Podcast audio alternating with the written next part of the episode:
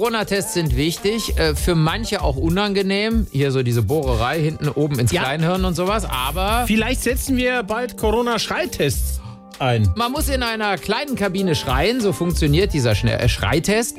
Und danach einige Sekunden warten, bis die Aerosole auf das äh, Coronavirus untersucht worden sind. Und schon hat man das Ergebnis. Ganz ohne Stäbchen in der Nase. Klingt doch vielversprechend, Ja, wir können uns diese Testvariante in allen möglichen Alltagssituationen inzwischen schon ganz gut vorstellen.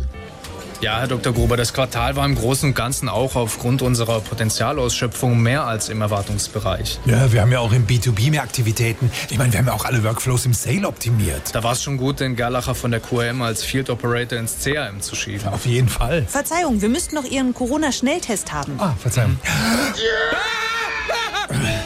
Dankeschön. Das ist ja dann auch fürs After Sale besser. Ja, unbedingt. Äh, Entschuldigung, wir hätten ja noch zwei.